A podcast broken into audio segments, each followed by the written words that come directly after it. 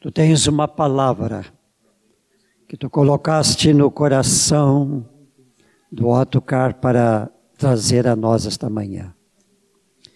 Agradecemos, Senhor, porque tu nos falas. Que nós possamos guardar tua palavra no nosso coração, para termos a vida reta segundo o teu propósito. Queremos, Senhor, te louvar por esta palavra de antemão. E abençoamos o teu filho em teu nome, sabendo que tu estás ungindo para a entrega desta mensagem. E a tua graça está revelando a palavra que tu tens para lhe dizer. Em teu nome oramos, Senhor. Amém. Nosso Pai, nós sabemos que a tua palavra sempre é boa. Nós é que às vezes não estamos bem para recebê-la. Às vezes o solo do nosso coração está endurecido. Pedimos, Senhor, que a tua graça e o teu Espírito Santo amoleça o solo do nosso coração para receber essa palavra. Em nome de Jesus. Amém. Amém. É claro que não vou trazer coisa nova. A Bíblia já foi escrita tantos anos, tantos milhares de anos, mas o Senhor quer trazer de novo algo. E o que Deus tem colocado no meu coração já faz um tempo, e tudo começou num retiro de adolescentes, mas tenho ouvido essa palavra ser repetida em parte no retiro de pastores. E Deus tem tocado no presbitério sobre esse assunto. Então Deus está falando.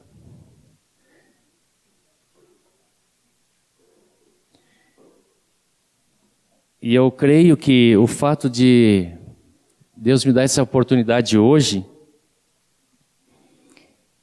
é porque certamente ela é para mim em primeiro lugar. E vocês vão perceber isso com clareza.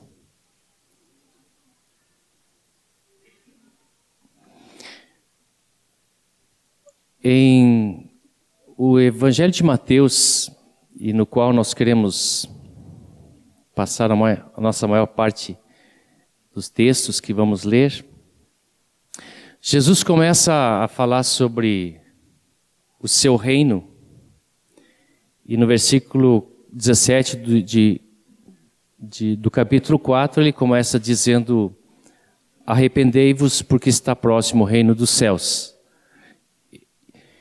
É a primeira vez que Mateus fala sobre o, o que Jesus estava começando a pregar no reino de, sobre o reino dos céus. E dez versículos adiante, ele começa a falar alguma coisa especificando um pouco melhor o que é esse reino. E ele começa o sermão que nós conhecemos como Sermão do Monte, falando: Bem-aventurado os humildes de espírito, porque deles é o reino dos céus. Nessas bem-aventuranças, muitas coisas ele fala para o futuro: os que choram serão consolados, serão, terão, mas os humildes de espírito está no presente, deles é o reino dos céus. E é claro que Jesus começa pelos humildes de espírito porque esse é o começo. É por aí que começamos. É por aí que o Senhor quer começar conosco. Começa com o humilde, com o pobre, o necessitado dele, em seu espírito, porque pressupõe um esvaziamento nosso. Nós não podemos ser cheios das coisas do reino se formos cheios das nossas coisas.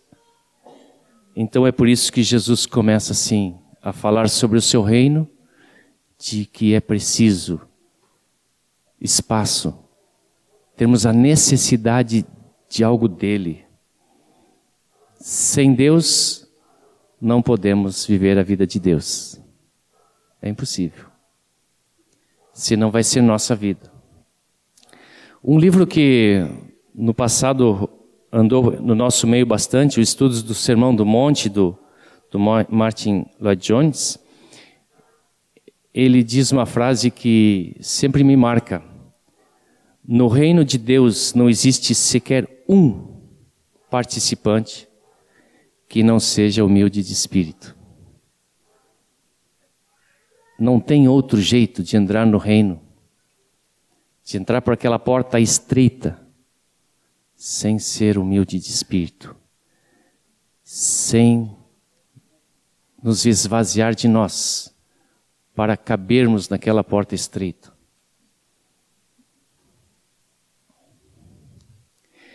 Isso significa que o nosso homem natural não nasceu com essa tendência natural de ser humilde de espírito.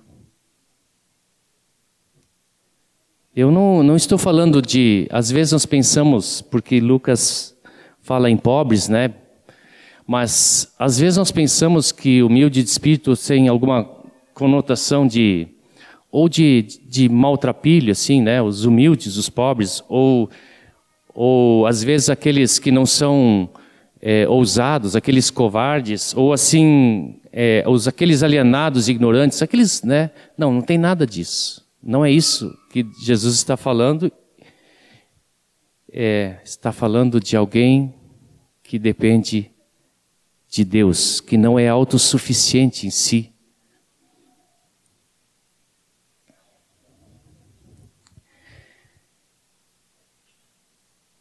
O mundo é certo que aplaude os autossuficientes.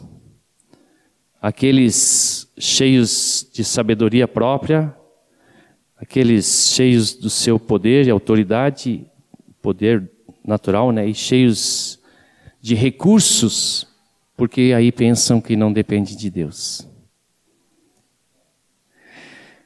No retiro de de pastores, João Nelson leu um texto que está, eu gostaria de lê-lo com vocês, que está em Jeremias 9.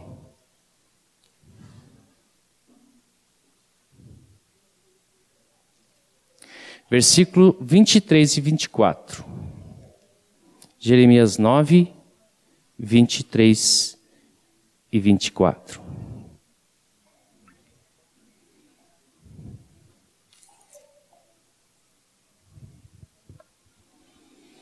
Diz assim: Assim diz o Senhor: Não se glorie o sábio na sua sabedoria, nem o forte na sua força, nem o rico nas suas riquezas.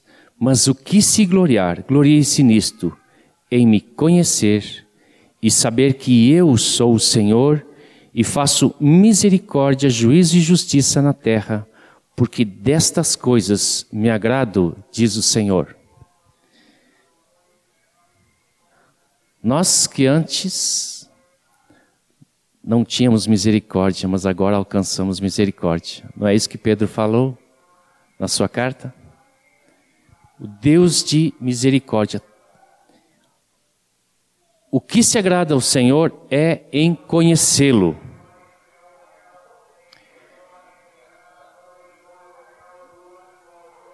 O sábio não se gloriar na sua sabedoria, o forte na sua força, nem o rico na sua riqueza.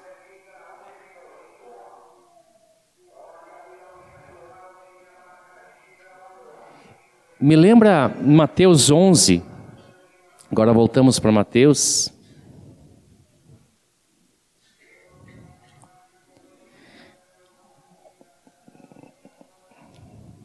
Quando Jesus exclama, versículo 25, diz assim: por, esse, por aquele tempo exclamou Jesus: Graças te dou, ó Pai Senhor do céu e da terra, porque ocultaste essas coisas aos sábios e instruídos e as revelaste aos pequeninos. Sim, ó Pai, porque assim foi do teu agrado.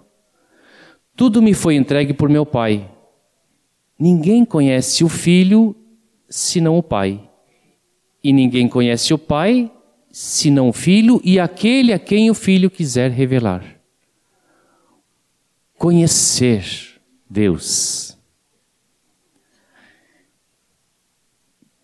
Para mim foi uma dimensão nova, o versículo 29, quando ele diz assim: Aprendei de mim, né, tomai sobre vós o meu jugo e aprendei de mim, porque eu sou manso e humilde de coração.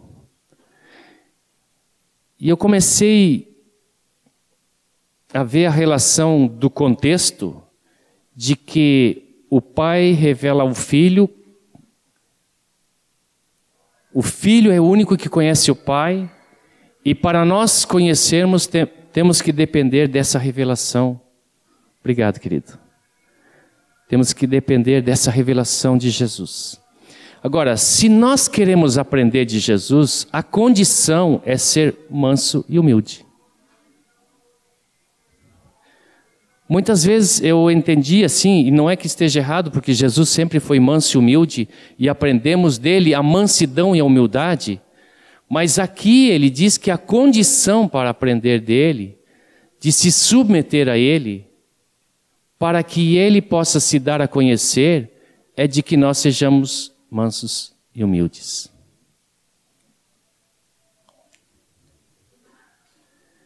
Deus se fez conhecido em Cristo no Filho. Como Jesus se submeteu ao Pai, nós tomamos o seu jugo e nos submetemos a Ele.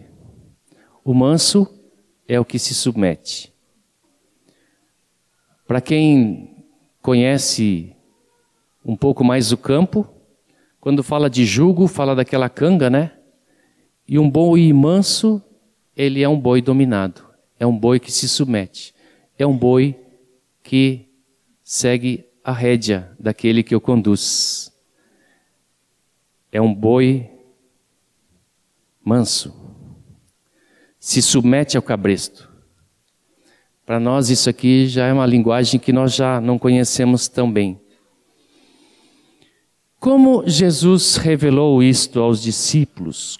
E aí é que eu queria fazer umas comparações do do ensino de Jesus que ele foi colocando, ensinando aos seus discípulos sobre esses três assuntos: a sabedoria, a força e a riqueza. E eu quero pegar três textos em Mateus que falam sobre esse assunto para ver como Jesus ensinou isso aos seus discípulos. O primeiro está em Mateus 23, que é um encontro com os, com os sábios da época, os sábios e mestres e guias da época no povo de Israel eram os fariseus e escribas. E o texto diz assim, no versículo 1 do capítulo 23 de Mateus: Então falou Jesus às multidões e aos seus discípulos: na cadeira de Moisés se assentaram os escribas e os fariseus. Moisés tinha lhes dado a lei, e sentar-se na cadeira de Moisés, na cátedra de Moisés, né, é assumir a posição de doutores da lei. Fazei Jesus falando: Fazei e guardai, pois, tudo quanto eles vos disserem, porém não os imiteis nas suas obras, porque dizem e não fazem. Dizer a verdade não significa ser humilde, e muito menos praticá-la.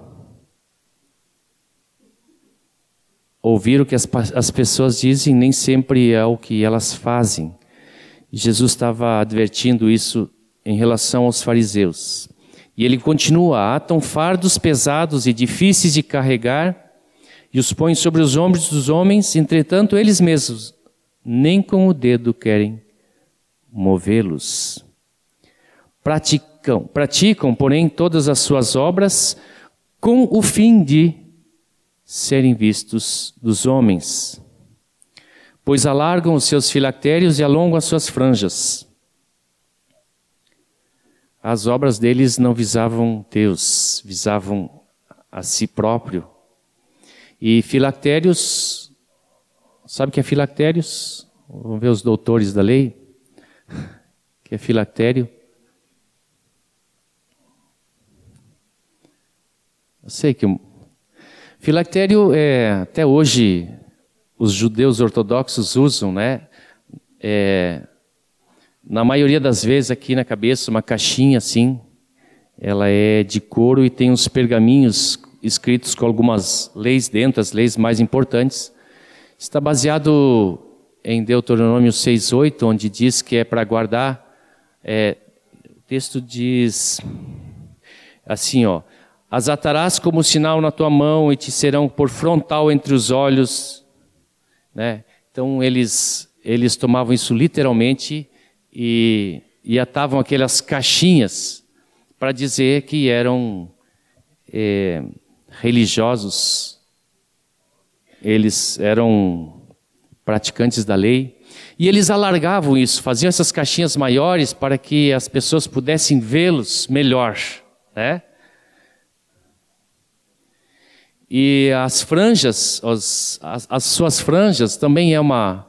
Os sacerdotes usavam umas franjas nas túnicas, então eles faziam bem franjudo para que aquilo aparecesse e eles pudessem ter certeza de que aquele era um, um homem da lei respeitado.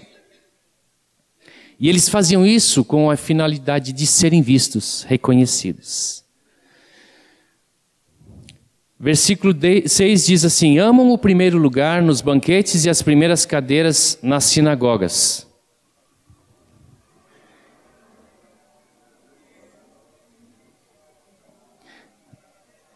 É, que bom que não tem aquelas cadeironas poltronadas aqui, né? Que a gente assim separa, faz alguma distinção. Nós somos todos do mesmo corpo. Alguns Deus deu uma tarefa, outra tarefa, e estamos aqui todos como corpo edificando uns aos outros, onde o Senhor Jesus é a cabeça. Vocês percebem como essa palavra é para mim? Foi tão bom rever todo esse assunto. O Senhor é bom.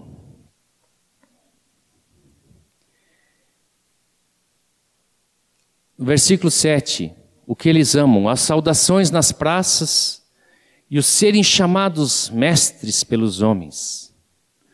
Ah, os reverendos, os títulos. Agora eu entendo por que, que o Moisés não gosta. Mas nós somos todos irmãos. É, Tem um casal querido entre nós, Paulinho e Rosane Arais, e eles me chamam sempre assim, Otinho. é tão carinhoso ouvir, é tão próximo, é tão amoroso alguém chamar assim, como chamam talvez vocês, né? Carlinhos, Jorginho, tantas, tantas expressões de carinho. Isso vale muito mais no nosso amor e comunhão do que os sermos chamados mestres. Vós, porém, vós, porém, nesse outro reino não sereis chamados mestres, porque um só é o vosso mestre e vós todos sois irmãos. A ninguém sobre a terra chameis vosso Pai, porque só um é o vosso Pai, aquele que está nos céus. Está falando aqui do Pai natural, né? Está falando de outra coisa. Nem sereis chamados guias, porque só um é vosso guia, o Cristo. mas o maior dentre vós será o vosso servo. Quer ser conhecido no reino de Deus? Serve os homens, serve, seja servo. Este é o maior reconhecimento nesse outro reino. O grande servo de Deus não serve para nada. É. Nós temos que ser servos. Servir o próximo. Eu me chamou a atenção porque Jesus não disse assim que seja meu servo. Ele disse seja vosso servo. É para servir um ao outro. É, às vezes é mais fácil nós nós pensar, ah, eu sirvo a Deus. Mas quando tem que servir meu irmão, fica um pouco mais difícil. Parece que esta não é uma obra de Deus. Mas o que Deus está nos chamando é que nesse reino nós temos que ser servos uns dos outros. Mas o maior dentre vós será vosso servo. Quem a si mesmo se exaltar será humilhado, e quem a si mesmo se humilhar será exaltado.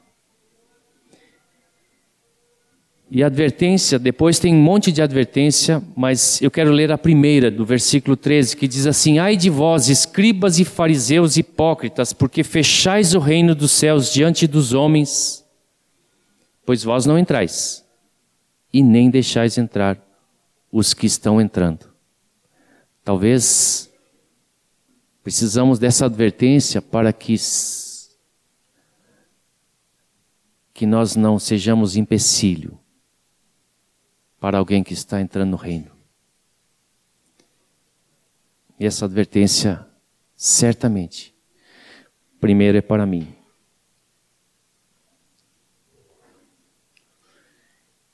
Jesus é o melhor exemplo.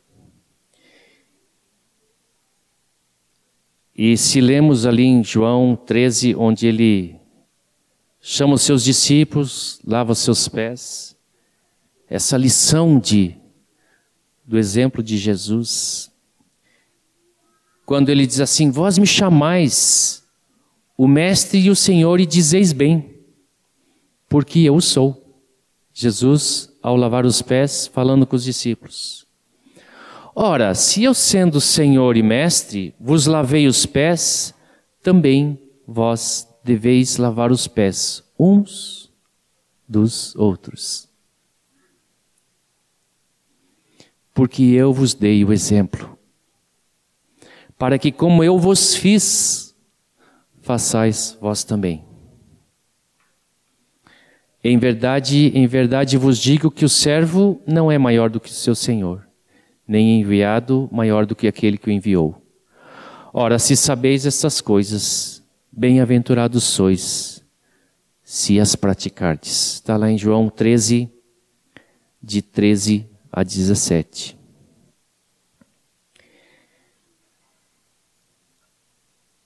Muitos de nós, às vezes, temos também, quando lembramos de exemplos, né, quando falamos de Paulo, ah, não, Paulo, aquele homem sábio, Aquele homem culto, educado aos pés de Gamaliel, um homem ousado, o homem tinha uma linguagem, o homem sabia escrever, o homem que era cidadão romano, o homem, e a gente pensa que a grandeza de Paulo está em tudo isso. E eu gosto muito de como ele começa a primeira carta de Coríntios. Porque aí ele expressa toda a sua dependência. Eu quero começar do versículo 20 no capítulo 1, diz assim: Onde está o sábio? Onde o escriba? Onde o inquiridor deste século? Porventura não tomou, tornou Deus louca a sabedoria do mundo? Visto como na sabedoria de Deus o mundo não o conheceu por sua própria sabedoria, aprove a Deus salvar os que creem pela loucura da pregação porque tanto os judeus pedem sinais como os gregos buscam sabedoria, mas nós pregamos a Cristo crucificado, escândalo para os judeus, loucura para os gentios. Mas para os que foram chamados, tanto judeus como gregos, pregamos a Cristo poder de Deus e sabedoria de Deus. Porque a loucura de Deus é mais sábia do que os homens e a fraqueza de Deus é mais forte do que a dos homens. Aí no versículo, no capítulo 2, ele vai dizer como ele vem para servir a igreja de Corinto. Eu, irmãos, fui ter convosco anunciando-vos o testemunho de Deus. Não o fiz com ostentação de linguagem ou de sabedoria, porque decidi, decidi nada saber entre vós senão a Jesus Cristo e este crucificado.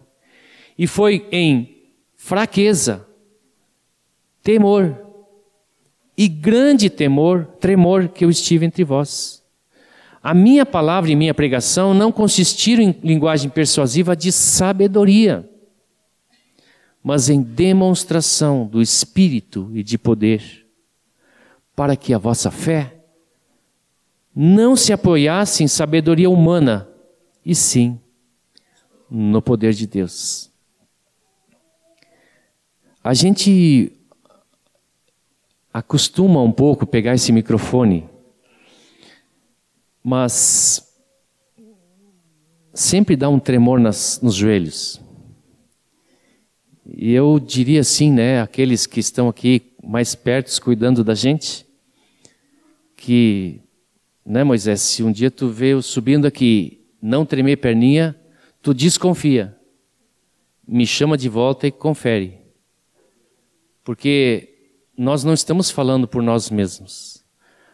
Nós temos que falar o, o recado do Senhor. E esse é com grande tremor, com temor e fraqueza. Não se glorie o sábio na sua sabedoria, e nem o forte na sua força.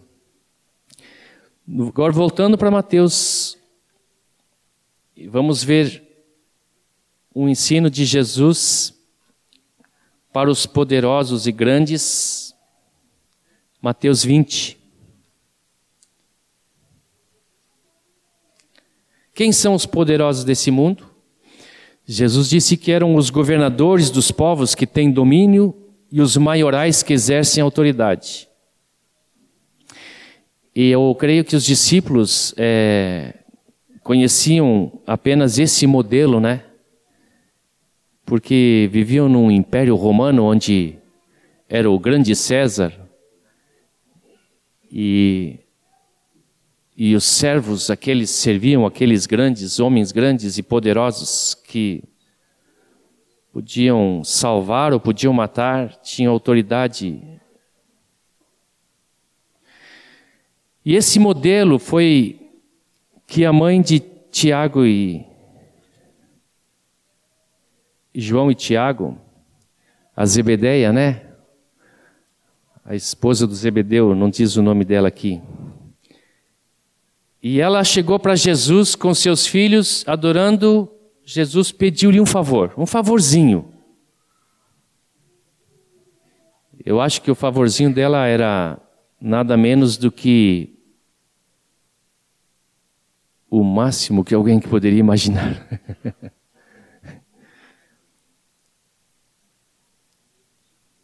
Perguntou Jesus: Que queres?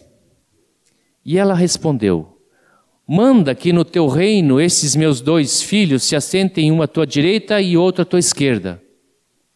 Interessante, a essas alturas eu estava pensando, quem é que está mandando, né? Parece que a, a Zebedeia estava mandando Jesus mandar. Nós fazemos às vezes isso, né? Jesus, faz isso. E nós não nos damos conta que quem está mandando aqui somos nós, né? E Jesus respondeu: Não sabeis o que pedis. O que, que Jesus queria dizer com isso? Não sabeis o que pedis. Se alguém quer responder, pode vir aqui, pegar o microfone e responder, porque eu fiz a pergunta sério. Não é? É porque, na verdade, eles não estavam ainda conhecendo como funciona no reino de Deus. A imagem que eles tinham, ela era aquela imagem de alguém assentado no trono, um à direita, outro à esquerda, né? O braço direito, o braço esquerdo. Os mais próximos, o segundo escalão. E eu digo isso porque quando Jesus, depois, na hora de, de voltar para a glória do céu, eles ainda perguntaram: Jesus, só uma coisinha. É, é esse o momento que tu vais restaurar o reino? Parece que na última horinha, assim, eles ainda não estavam entendendo exatamente como funcionava a hierarquia no reino. E Jesus aproveitou essa oportunidade aqui e começou a ensiná-los algo novo. Não sabeis o que pedis. Podeis vós beber o cálice que eu estou para beber? E eles pensaram: bom, para uma direita e esquerda eu faço qualquer coisa. Podemos. Resposta: não sabiam nem o que cálice era esse. Jesus já profetizou bebereis o meu cálice. Mas o assentar-se à minha direita e à minha esquerda não me compete concedê-lo. É, porém, para aqueles a quem está preparado por meu Pai. Ora, ouvindo isso, os dez indignaram-se contra os dois irmãos. Aí a gente pensa que pelo menos os dez se indignaram porque viram a mancada dos dois. Mas não, eles se indignaram porque os dois correram na frente e não sobrava mais lado para eles, né? Jesus só tinha dois lados e, e eles chegaram atrasados no pedido. A indignação deles era contra os dois. O coração deles era o mesmo que dos dois. Não tinha diferença. Por isso que o ensino é para todos os discípulos aqui. Então Jesus, chamando-os, disse: Sabeis que os governadores dos povos os dominam e os maiorais exercem autoridade sobre eles. Não é assim entre vós. No reino não é assim. Pelo contrário, quem quiser tornar-se grande entre vós, será esse o que vos sirva. Quem quiser ser o primeiro entre vós, será vosso servo. Você quer ser o primeiro no reino de Deus? Seja servo. Servo será esse que vos sirva. Servir um ao outro. Jesus foi exemplo tal como o filho do homem, que não veio para ser servido, mas para servir e dar a sua vida em resgate de muitos. Este é o exemplo que Jesus deixou. Não glorice o homem na sua sabedoria, o sábio, e no forte e poderoso na sua força, nem o rico na sua riqueza.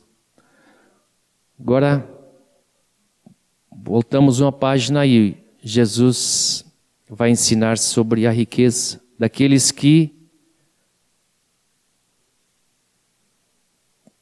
dependem da sua riqueza.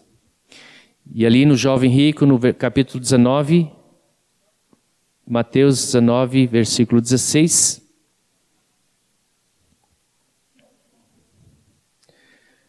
conta a história do encontro do jovem rico com Jesus. E eis que alguém, aproximando-se, lhe perguntou: Mestre, que farei eu de bom para alcançar a vida eterna? em Lucas fala assim: Bom mestre, né? Respondeu-lhe Jesus: Por que me perguntas acerca do que é bom? Bom, só existe um. E eis a minha pergunta: O que Jesus quis dizer com bom só existe um? O microfone está aqui. É claro que é uma dedução. É, em Lucas fala assim: bom só existe um que é Deus. Né? Então é lógico que se existe um só, o primeiro nessa, nessa pirâmide é, é Deus. Agora, por que Jesus diz isso? Como se não tivesse nada a ver com o assunto. É que eu fiquei pensando assim, ele podia dizer assim, eu sou a vida. Eles, o jovem rico estava perguntando para o que fazer para alcançar a vida eterna. Jesus não podia dizer assim, eu sou a vida eterna. Quem tem o filho não tem a vida. Ele não disse, eu sou o caminho, a verdade e a vida. Então seria tão, parece tão lógico ele responder isso. E Jesus disse, bom, só existe um. E eu logo, assim, percebi que Jesus estava conduzindo a conversa. Por quê? Porque se aquele jovem, aquele homem, reconhecesse em Deus, em, em Jesus, a divindade, ele teria vida. Não é? Jesus era a revelação de Deus. E Jesus disse: Bom, só existe um que é Deus. Se tu reconhecesses em mim que eu sou Deus, que eu sou a revelação de Deus, tu terias a vida eterna.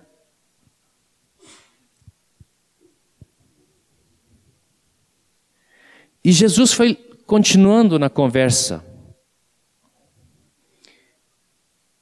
Se queres, porém, entrar na vida, guarda os mandamentos. E ele, ele perguntou quais? Respondeu Jesus: Não matarás, não adulterarás, não furtarás, não dirás falso testemunho ao teu pai e tua mãe, amarás o teu próximo quanto a ti mesmo. Replicou-lhe o jovem: Tudo isso tenho observado, que me falta ainda?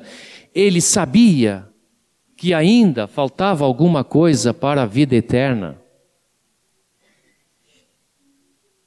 Disse Jesus: Se queres ser perfeito, vai, vende os teus bens, dá aos pobres e terás um tesouro no céu, e depois vem e segue-me. Tendo, porém, o jovem ouvido esta palavra, retirou-se triste por ser dono de muitas propriedades.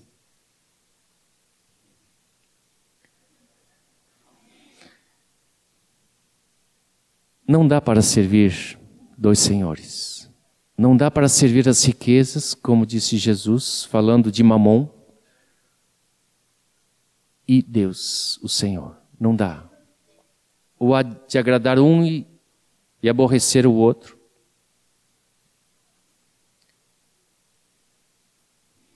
que me falta ainda é decidir para que reino eu vou viver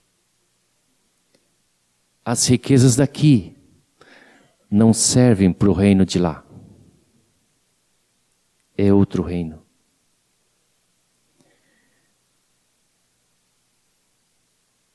Aí Jesus vai para os seus discípulos e diz, versículo 23 em diante: Então disse Jesus aos seus discípulos: Em verdade vos digo que um, que um rico dificilmente entrará no reino dos céus. E ainda vos digo que é mais fácil passar um camelo pelo fundo de uma agulha do que entrar um rico no reino de Deus. Ouvindo isso, os discípulos ficaram grandemente maravilhados e disseram: Sendo assim, quem pode ser salvo? Jesus, fitando neles o olhar, disse-lhes: Isto é impossível aos homens, mas para Deus tudo é possível. É claro que ficamos conjecturando que agulha é essa, que camelo é esse. Ah, o camelo a gente já sabe, né? Mas que agulha é essa que não. É, eu, eu não vou entrar nessa área teológica, mas uma coisa eu vou dizer: os discípulos disseram que era impossível. Se é impossível, é porque é impossível. Para os homens é impossível passar um camelo pelo fundo da agulha e um rico entrar no reino dos céus. Mas para Deus, Ele é o Deus dos impossíveis. Por isso que é possível. Pedro percebeu, e então lhe falou Pedro: Eis que nós tudo deixamos e te seguimos. Ele percebeu, mas ele estava ainda um pouco preocupado consigo, né? Que será, pois, de mim, de nós, teus discípulos, que deixamos tudo? Jesus lhes respondeu: Em verdade vos digo que vós, os que me seguistes, quando na regeneração o Filho do Homem se assentar no trono da sua glória, também vos assentareis em doze tronos para julgar as doze tribos de Israel. E todo aquele que tiver deixado casas, ou irmãos, ou irmãs, ou pai, ou mãe, ou mulher, ou filhos, ou campos, por causa do meu nome, receberá muitas vezes mais e herdará a vida eterna. Porém, muitos primeiros serão últimos e os últimos primeiros.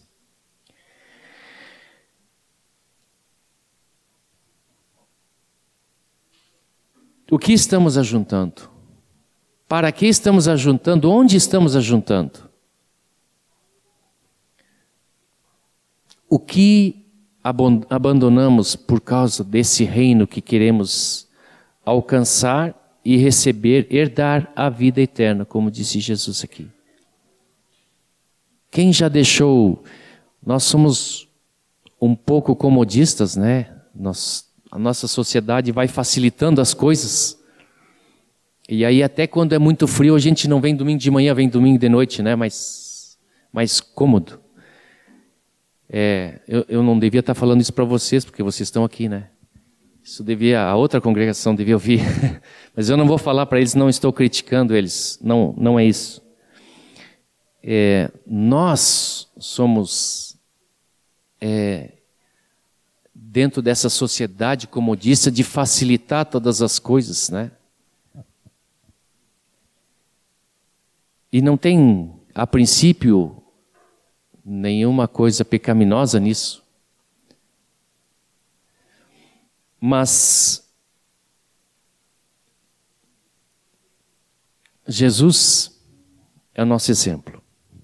Lá no retiro de adolescentes, é, de 12, 13 anos, tem pouca gente dessa idade aí, mas nós colocamos uma escada. Uma escada, e lá em cima na escada, um trono. E a escada descia. Ela descia até embaixo. Até ali tem, na chácara tem um palco, né? Até abaixo do palco. E colocamos um adolescente lá em cima, representando Jesus. E, e ilustramos com o texto que Jesus, subsistindo em forma de Deus, não julgou como usurpação ser igual a Deus, antes a si mesmo se esvaziou, e aquele adolescente levantou, representando Jesus, foi deixando a sua coroa de glória tinha uma coroa, ele foi deixando a sua coroa de glória lá em cima. Ele foi deixando a sua túnica de poder e foi descendo aqueles degraus, degrau por degrau. Claro que tinha uma, uma música de fundo que ajudava é, os, os, a gente sentir aquele momento em que Jesus foi deixando o seu lar de glória, tirar sua coroa real e majestosa, tornando-se em semelhança de homem. E assim foi reconhecido como figura humana. Ele a si mesmo se humilhou. Não veio para ser famoso, nasceu numa estrebaria, não no palácio dos reis. Não veio para ser popular, ter luzes sobre ele, um palco. E ele não foi só homem. Aquele adolescente foi descendo e, o, e a escada descia mais, até embaixo, porque ele se tornou servo. Não apenas homem, ele se tornou servo. Ele foi obediente até a morte por nós.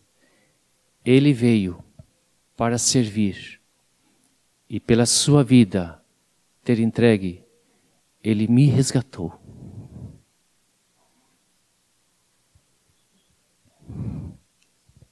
Ele nos resgatou. Eu vos dei exemplo. E assim como eu vim para servir, neste reino, o maior é o que serve. Jesus nos quer no seu reino como servos. Este reino aqui passa, aquele é eterno. Deus está nos chamando nessa manhã para sermos servos.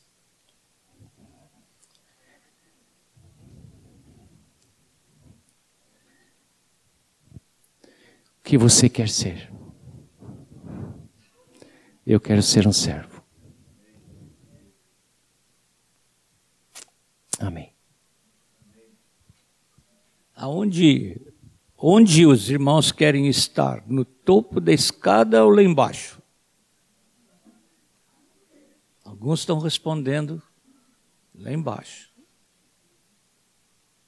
Essa palavra não foi do Otocar. Essa palavra foi do Senhor.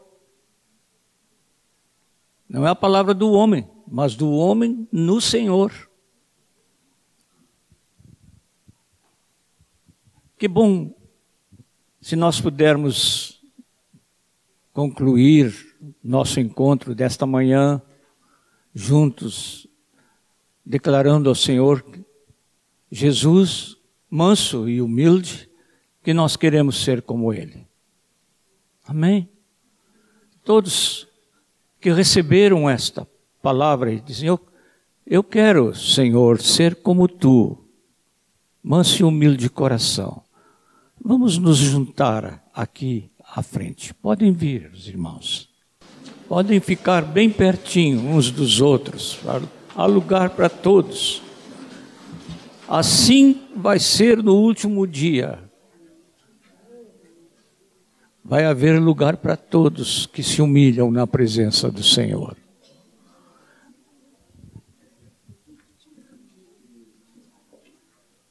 Que, a palavra dele é o que se exalta será humilhado, mas o que se humilha será exaltado. E para nós, não é que nós queremos nos humilhar para sermos exaltados, mas não há maior exaltação para alguém que foi lavado no precioso sangue, que foi derramado por nós lá no Calvário, não há maior exaltação do que ficar perto de Jesus.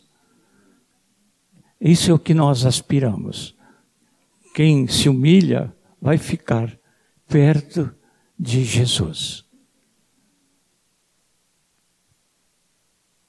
Pai, nós nos entregamos aos teus pés, nos humilhamos, Senhor, na tua presença. Nós começamos este encontro cantando a tua exaltação, E, e que bom que tu foste elevado aos céus e estás à destra do Pai, mas nos deste com a salvação uma promessa, que nós estaríamos contigo para sempre. E, e tu serias e és o primogênito entre muitos irmãos. Queremos, sim, queremos ser irmãos aos teus pés, Jesus. Se alguma coisa em nós precisa ser quebrantada, faze-o definitivamente nesta manhã, Senhor. Orgulho, vaidade, desejo de aparecer, de ocupar primeiro lugar, de ser muito reconhecido. Senhor, afasta tudo isso do nosso coração. E queremos, como o teu servo nos falou nesta manhã, queremos ser os primeiros, sim, no serviço. Queremos servir. Custe o que custar, Senhor com toda a nossa força e todo o nosso coração, queremos te amar e te servir, servindo uns aos outros e servindo a tua palavra ao mundo que perece por falta dela. Te damos graças, Senhor, por esta manhã juntos aqui. Leva-nos à nossa casa no Espírito dele, o Espírito Santo, o Espírito de Jesus, teu Santo Espírito, que nos ensinou hoje de novo e de maneira tão forte e eloquente que nós devemos ser mansos e humildes de coração. Vai conosco, Senhor. Em nome de Jesus. Amém. Estava pensando num colega muito querido, no tempo de seminário, que dizia uma coisa que depois eu tenho ouvido de outra, assim, na forma de uma brincadeira. Eu sou tão humilde que eu me orgulho de ser humilde. Nós não chegamos aqui à frente, eu com os meus irmãos, minhas irmãs, para uma demonstração de humildade. Não, nós não queremos demonstrar nada. Nós queremos ser. Queremos ser. Queremos ser. Pode começar a abraçar o seu, seu irmão, irmã e dizer: Eu quero ser como Jesus. E vamos para casa nesta paz.